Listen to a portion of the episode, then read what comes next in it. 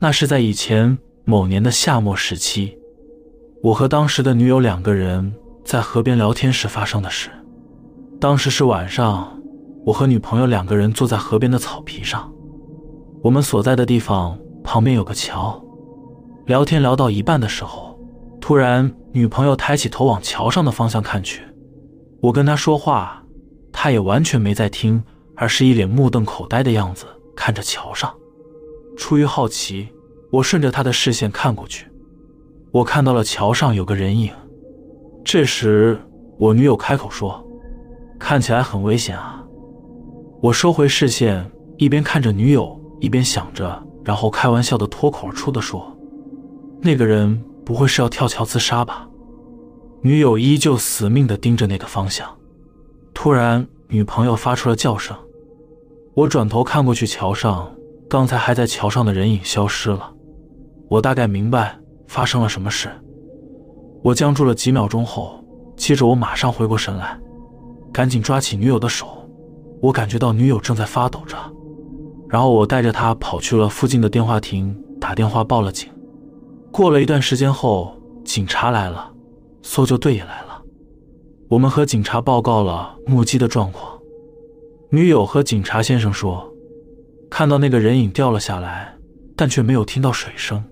虽然我觉得很不可思议，而且很不寻常，但女友确实看到了有个人影跳了下来，而我也确定刚才有看到一个黑色的人影就站在桥边上。警察听到后也开始启动搜索，但是过了一段时间后，我和女友都没听说在那条河里发现任何遗体。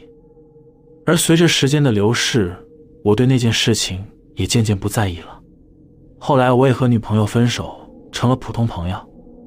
就这样过了几年后，我在某次回家时约了前女友出来一起吃饭。见到前女友后，老实说，我吓了一跳，因为她变得跟以前完全不同了。她整个人看起来病恹恹的，黑眼圈很重，消瘦到不行。不过在我和她吃饭聊天的时候，我发现她只是外表不一样了。他依旧是很聪明、脑袋很清楚、很有智慧的人。无意间，我提到了以前我们在河边约会时看到的事情，不知道破案了没？他在听到这件事情后，他的表情瞬间变得面有难色。因为我对当时的记忆已经有点模糊了，所以一开始我还开玩笑的对他说：“那东西会不会只是大型的鸟类之类的？”前女友听到我的话后，她并不觉得有趣。因为他一脸害怕，而且用着非常严肃的语气否定我说：“那不是鸟，也不是看错。”因为他的态度太过于严肃了，所以激起我的好奇。于是我用挑战的态度反问他：“为什么你那么肯定？”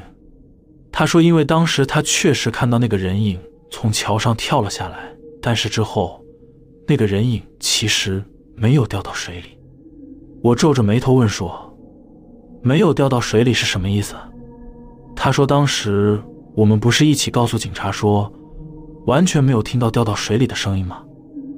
我回想起当时的情况，确实那时候附近很安静，完全没有听到任何东西掉到水中的声音。接着前女友问我说：“你知道为什么没有水声吗？”我摇了摇头。他看了我的反应后，继续说道：“因为我看到那人影跳下来后，突然就在空中消失不见了。”听到他的说法后，我有点震惊，但我还是保持着怀疑的态度说：“怎么可能？会不会是那时视线昏暗，只是刚好看错了吧？”前女友狠狠地打断了说着话的我，然后开口说道：“那不是看错了，因为从那天之后。”我几乎每天都会看到那东西从各种高处的地方掉下来，有时我只是抬个头，那东西突然就从我正上方的空中朝着我掉下来，然后快撞到时就凭空消失了；有时则是看到它突然从高处砸在我前方的地板上，然后消失不见。就连刚刚在车站前，你在大楼旁和我打招呼时，那东西还从你身旁的大楼上掉下来。摔在你的脚边呢。听完他说的话后，我吓得头皮一阵发麻，从头顶上流下了讨人厌的汗水。我终于明白，为什么在短短的几年，他会变得如此的消瘦，看起来精神不太好的样子了。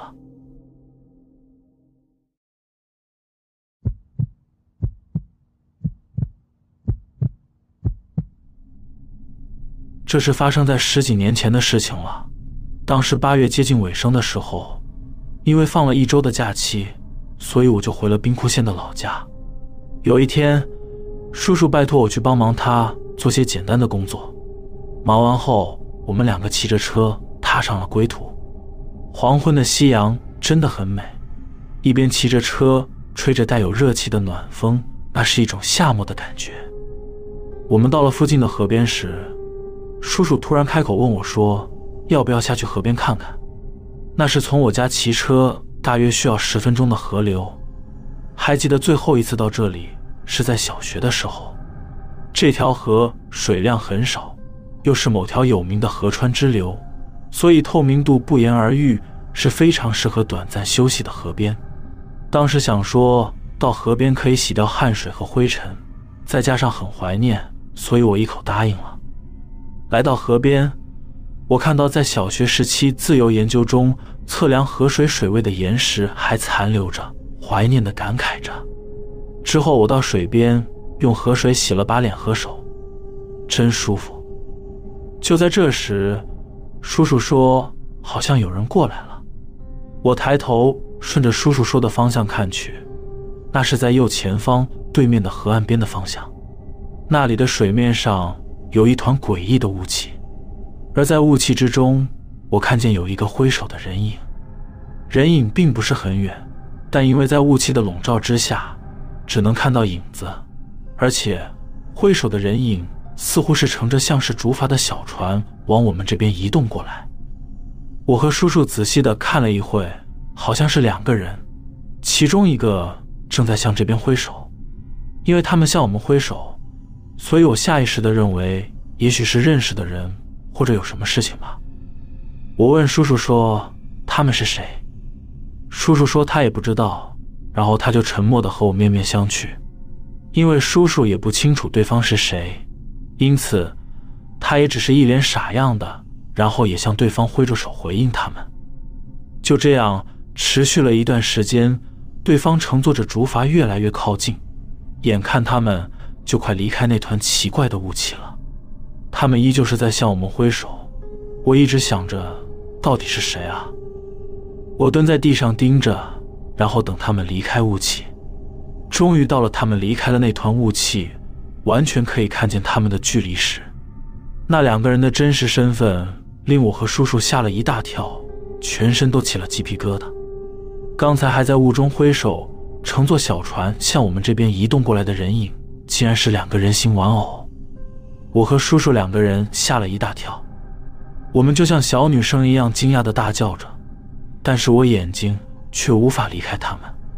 仔细一看，有一个是身穿淡蓝色和服的少年人偶，他的脸是雪白色的，不过很明显他脸上有一种长时间经历风雨的污垢，嘴唇上有一层快要脱落的红漆，腰间还挂着一把小刀。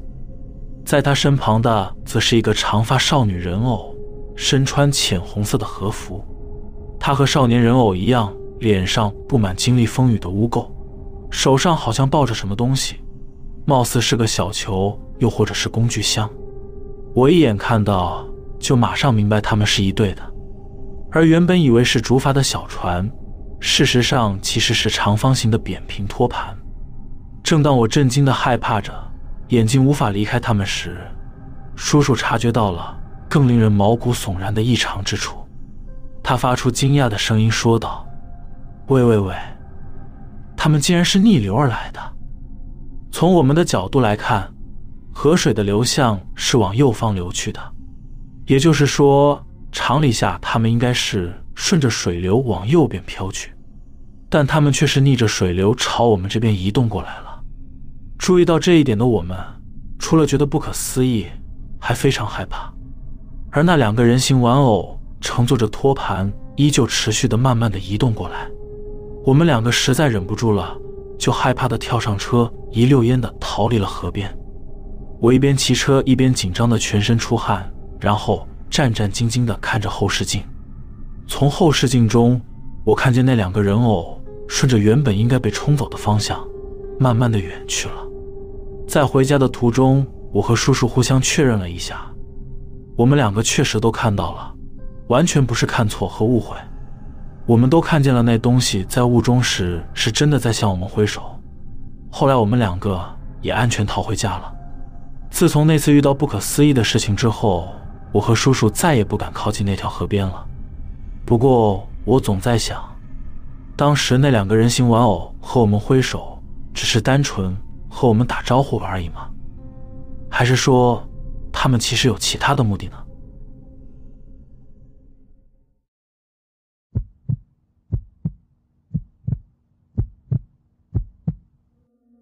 这是今天最后一则故事了，虽然与河川关联性比较低，不过希望你们会喜欢。这件事完全不是什么灵异或是邪门的故事，那是某次我在偏远的乡下出差时发生的事，我差点就死了。当时我和往常一样，为了放松在办公桌前工作而僵硬的身体，下班后去慢跑是我的兴趣。那天天气有点冷。我套上围在脖子上的保暖套后，就出发了。本来我是打算沿着镇上的路线跑的，但自从来了这个地方，总是跑在这个路线，感觉没啥新意，所以就改换路线到农田间的小路上跑。原本我不打算在一条我不熟悉的路上跑太久，预计跑个半小时左右而已。但是当你在一条陌生的路上时，你会对景色产生好奇心。因此，我不断的向陌生的前方跑去，越跑越深，最后跑到了郊外的一所中学。我停下来看了看时间，已经是晚上九点左右了。我想我跑得有点远了，所以我决定折返。这时，前方有个像是人影的东西在那边晃动着。因为是人口稀少的乡下，我以为是在外面徘徊的失智老人，所以我有点紧张的看了看。终于在一盏路灯的照应下，我看清了那个身影。他在我前面大约二十公尺处，那是一只成年的熊。顿时间，我感觉到全身发烫，我害怕到大脑呈现一片空白，吓得不敢乱动，就这样眼睁睁地看着他。不知道过了多久，突然间，我像是清醒过来一样，从吓傻的状态恢复了理智。不过，我和那只熊的距离……已经近到能听到它那独特又巨大的呼吸声了。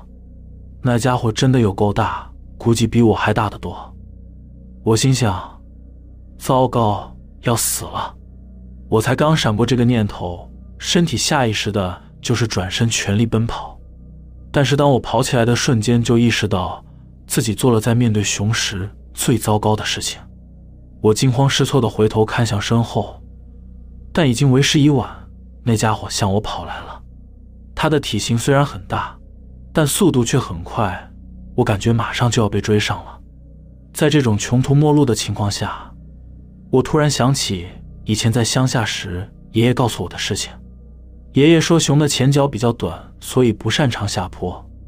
于是，我看见路的尽头是一个有灌木丛的斜坡，当下不管那么多了，我直接冲了进去。冲进去灌木丛后。里面的各种树枝和荆棘砸在我的身上，真的痛得要命。我转头往后面斜坡上一看，那家伙正准备往下追过来。